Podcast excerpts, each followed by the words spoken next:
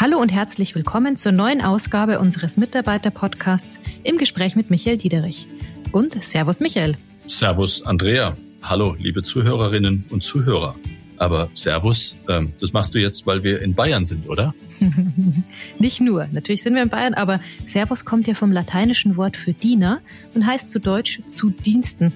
Und in dieser Ausgabe stellen wir ja die Frage, wie sozial sind wir wirklich? Und das bedeutet, wie dienen wir der Gesellschaft? Und wie helfen wir Menschen, die vielleicht sozial schlechter gestellt sind? Auf Englisch die Vulnerable Groups. So wie damals auch die Diener eben schlechter gestellt waren. Tolles Thema. Bin ich wirklich gespannt. Von und mit der Bank zum Ehrenamt. Kollegen berichten, wo sie sich engagieren. Für mich ähm, einfach das Gefühl, etwas Gutes getan zu haben und geholfen zu haben. Und ich bin halt einfach der Meinung, wenn ich investiere, da kommt auch bestimmt ganz viel wieder zurück. Ich finde es auch gut, dass wir als Bank äh, in dem Bereich einen gesellschaftlichen Beitrag leisten und die Bank uns auch die Möglichkeit dazu gibt. Aber bevor wir zum Thema Soziales kommen, noch eine Frage, die uns ganz aktuell beschäftigt. Jean-Pierre Mustier hat gesagt, dass er seinen Vertrag nicht verlängern wird. Was bedeutet das für uns? Wir haben über die letzten Jahre sehr vertrauensvoll zusammengearbeitet und ich glaube, das ist auch kein Geheimnis, dass der Plan Transform 1719 trägt die Handschrift vom Jean-Pierre. Und dieser Plan hat es uns ermöglicht, gestärkt in diese Krise zu gehen. Und ich glaube, wir müssen auch dann seine Entscheidung akzeptieren, wenn er sich für was anderes entschieden hat. Aber unser Ziel, paneuropäische Geschäftsbank, paneuropäischer Gewinner zu sein, die Go-to-Bank für den Mittelstand und auch für das Privatkundengeschäft zu bleiben, beziehungsweise noch weiter auszubauen mit den starken Wurzeln, die wir in Deutschland mit unserer 150-jährigen Geschichte haben. Daran wird sich auch nach dem Abgang von Jean-Pierre hier nichts ändern. Aber natürlich machen sich manche Mitarbeiter jetzt Gedanken, was sich ändern wird, wenn der Gruppen-CEO geht. Ich kann das nachvollziehen, weil das natürlich A, ist es medienwirksam und B, war es ein Stück weit unerwartet. Aber es gibt dazu keinen Grund. Der Fokus, den wir hier haben, der liegt weiterhin auf unseren Kunden, liegt auf dem Management der schwierigen Situation und liegt darauf, in dieser nicht ganz einfachen Situation für die Realwirtschaft auf der Privatkundenseite, auf der Firmenkundenseite mit all unseren Stakeholdern unseren Beitrag zu leisten, dass wir gut durch diese Krise kommen. Das haben wir exzellent bisher gemacht. Das werden wir weiterhin gut tun. Und von daher gibt es keinen Grund zur Besorgnis. Und weil wir jetzt gerade über Ämter sprechen, am 5. Dezember war ja der Tag des Ehrenamtes. Du engagierst dich selbst auch ehrenamtlich, richtig? Ja, das mache ich in der Tat für die Stiftung Kinderklinik ähm, hier in München, Schwabing. Wie kam es dazu und warum ausgerechnet eine Kinderklinik? Ähm, durch einen privaten Event ähm, hatten wir relativ viel und lange mit dieser Kinderklinik zu tun und über diese Zeit der Zusammenarbeit habe ich wirklich mehr als geschätzt und auch mit vollem Respekt gesehen, mit welchem Einsatz Pfleger, Ärzte, Ärztinnen, Krankenschwester tagtäglich ihren Mann und ihre Frau stehen für die schwächsten Glieder in unserer Gesellschaft, nämlich für die Kinder. Und mit welcher intrinsischen Motivation die Tag ein, Tag aus ihre Arbeit dort leisten, bei zugegebenermaßen emotional teilweise wirklich, wirklich schwierigen Situationen. Und ich glaube, auch das ist fair zu sagen, nicht jedem der kleinen Würmer, die dort behandelt werden, kann dann auch final geholfen werden, ist es wirklich beachtlich zu sehen. Und da war mir klar, wenn ich da irgendwas zu beitragen kann, dann mache ich das gerne. Was genau machst du denn da? Also es ging, ähm, als wir zusammengearbeitet haben, erst überhaupt mal um die Frage, wie schafft man ein Stück weit Aufmerksamkeit und Awareness für das, was so eine Kinderklinik leistet. Die stehen, wie gesagt, ihren Mann und ihre Frau und in der Öffentlichkeit und auch in der Politik und auch bei den entscheidenden Handlungsträgern war gar nicht immer klar, unter welchen Bedingungen dort gearbeitet werden. Ich gebe dir mal ein Beispiel und das glaubt man kaum, könnte auch aus einem dritten Weltland klingen. Wenn es schlecht läuft, müssen schwangere Frauen in München ausgeflogen werden, weil es keine Pflegekräfte gibt oder weil es zu wenige Hebammen gibt oder weil mhm. die Räume belegt oder nur halb renoviert oder was auch immer sind. Man glaubt es kaum, dass das in sowas stattfindet wie in Deutschland und auch in so einem Bundesland wie Bayern und auch in der Landeshauptstadt. Aber ja, das gibt es. Du stehst mit deinem Engagement natürlich nicht alleine in der Bank. Unsere Mitarbeiter machen hier so viel, dass es eigentlich für einen mehrstündigen Podcast reichen würde. Wir haben uns mal unter den Kollegen umgehört und eine kleine Zusammenfassung darüber zusammengestellt, was die Kollegen so machen und was sie motiviert. Mein Name ist Michael Horst und ich arbeite im Wealth Management der Hypovereinsbank in Nürnberg als Betreuer.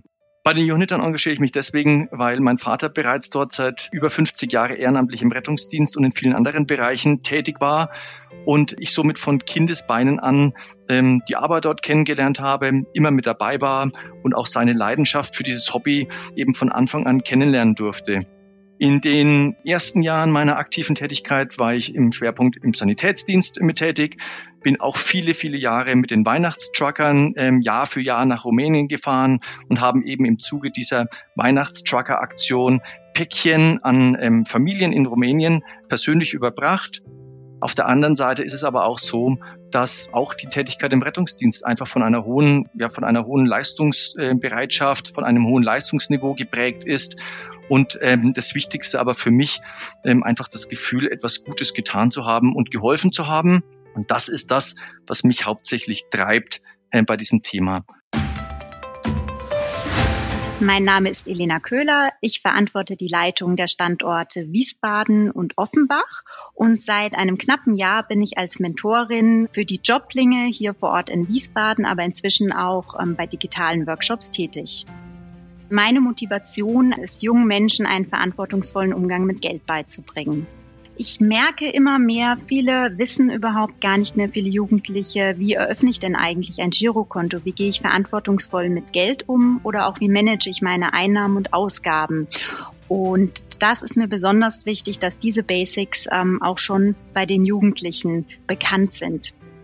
Ich halte Finanzworkshops, wo wir eben diese, ähm, diese Jugendlichen, die eben an der Initiative Joblinge auch teilnehmen, das sind Jugendliche mit Migrationshintergrund und kognitiven Einschränkungen, denen bringen wir eben in unseren Financial Workshops ähm, ja die Basics des Wirtschafts- und Finanz-Know-how bei. Der Treiber für mich war damals, als ich mich das erste Mal bei Joblinge ähm, engagiert habe, einfach was hier vor Ort am Standort ähm, in Wiesbaden auch zu tun, wo wir hier auch unsere Filiale haben. Und ich bin halt einfach der Meinung, wenn ich investiere, da kommt auch bestimmt ganz viel wieder zurück. Und das wünsche ich mir halt auch, dass ich dann irgendwann mal ähm, einen der Joblinge vielleicht als Auszubildenden mit bei der Hypovereinsbank, vielleicht sogar in meiner Filiale dann auch ja begrüßen darf. Mein Name ist Julian Kleiner. Ich arbeite in München für die Hypo Vereinsbank im Bereich Corporate Investment Banking. Ich bin Mentor ähm, im Projekt Entrepreneurship der Pfennigparade für Schüler ab der 11. Klasse der Ernst-Barlach-Schule und äh, das Projekt läuft seit Oktober diesen Jahres. Ja, wir unterstützen die Schüler dabei, in ihrem Projekt sozial- und nachhaltigkeitsorientierte Geschäftsideen zu entwickeln und so eine Art Gründungsphase durchzuspielen. Und das Ganze ist ein Projekt, was ähm, zusätzlich zu dem normalen Schulbetrieb läuft und äh, bei dem die Schüler freiwillig mitmachen. In unserem Fall zum Beispiel einen Prototypen von einer App zu erstellen, die man dann in einer, einer Abschlussveranstaltung den Lehrern, den Schülern, den Kollegen der HVB und der Fertigparade vorstellen kann. Ja, für mich ist das eigentlich eine, eine gute Abwechslung zu der Tätigkeit hier in der Bank und vor allem ein ganz anderes Umfeld. Ähm, das ist eine Schule, in der behinderte und nicht behinderte Schüler gemeinsam lernen und äh, sich auf ihr Abitur vorbereiten. Ich finde es einfach toll, das zu begleiten. Es macht Spaß. Ich finde es auch gut, dass wir als Bank äh, in dem Bereich einen gesellschaftlichen Beitrag leisten und die Bank uns auch die Möglichkeit dazu gibt. Mein Name ist Sonja Kellner. Ich arbeite in München als Vermögenskundenbetreuerin und ich engagiere mich für das Projekt Begleitung von behinderten Kindern bei dem Verein selber bin ich seit circa 20 Jahren und in Kooperation mit der Hypo-Vereinsbank seit 10 Jahren. Im Moment bin ich dort im Vorstand und organisiere äh, mit meinen Kollegen, mit Bankmitarbeitern, wenn es Corona-mäßig geht, zwei bis drei Ausflüge pro Jahr und auch das Sommerfest von dem Verein und treffe privat noch die Kinder, die ich ehemals betreut habe. Das sind ähm, Kinder mit ähm, Behinderung und der Verein vermittelt Helfer in die Familien, um die Familien zu entlasten. Also mich haben behinderte Kinder schon immer ein Stück weit fasziniert, weil sie haben eine ganz, ganz besondere Ausstrahlung. Also für mich persönlich sind es wie kleine Engel auf dieser Erde. Und es sind richtige Lebensbeziehungen, die ich da habe mit meinen Kindern, die ich einfach wirklich ein Leben lang begleite. Und was mir persönlich am wichtigsten ist eigentlich, ist, ähm, dass unsere Kinder, also auch die Kinder von unseren Kollegen, von den Bankkollegen, schon ganz natürlich damit aufwachsen, dass es eben Kinder gibt, die anders ausschauen, die sich anders verhalten, die vielleicht nicht sprechen können, die vielleicht nicht selber essen können und dass sie, dieser natürliche Umgang einfach äh, dadurch ähm, gelernt wird. Mein Name ist Margit Tischner-Ebert. Ich arbeite im Bereich Sustainability and Cultural Sponsorships und bin unter anderem für die Spendenvergabe bei der Bank zuständig. Die Bank möchte mit ihrer Spendenstrategie allen Menschen die Teilhabe an der Gesellschaft ermöglichen. Dafür haben wir eine definierte Spendenstrategie, die richtet sich an Soziales, an finanzielle Allgemeinbildung und an Kultur. Am bekanntesten dürfte hier die Kulturstiftung sein mit der Kunsthalle. Spenden sind natürlich eine wichtige Komponente der Bank insgesamt. Äh, die Bank nimmt ja da also auch gesellschaftliche Verantwortung wahr. Mir macht es einfach persönlich Freude, mit Institutionen zusammenzuarbeiten und zu sehen, dass die Gelder, die wir geben, in Projekte fließen, die dann auch nachhaltig wirken. Wir gehen hier nicht mit einer Gießkanne drüber, sondern geben regelmäßig Spenden an Einrichtungen wie die Caritas, die Diakonie oder Pfennigparade, Job Joblinge. Darunter sind auch kleinere Organisationen wie beispielsweise die Obdachlosenhilfe der Abtei St. Bonifaz dass die Bank einfach Verantwortung übernimmt an, den, an ihren Standorten und sich fürs Gemeinwohl engagiert. Das finde ich eine wunderbare Verbindung.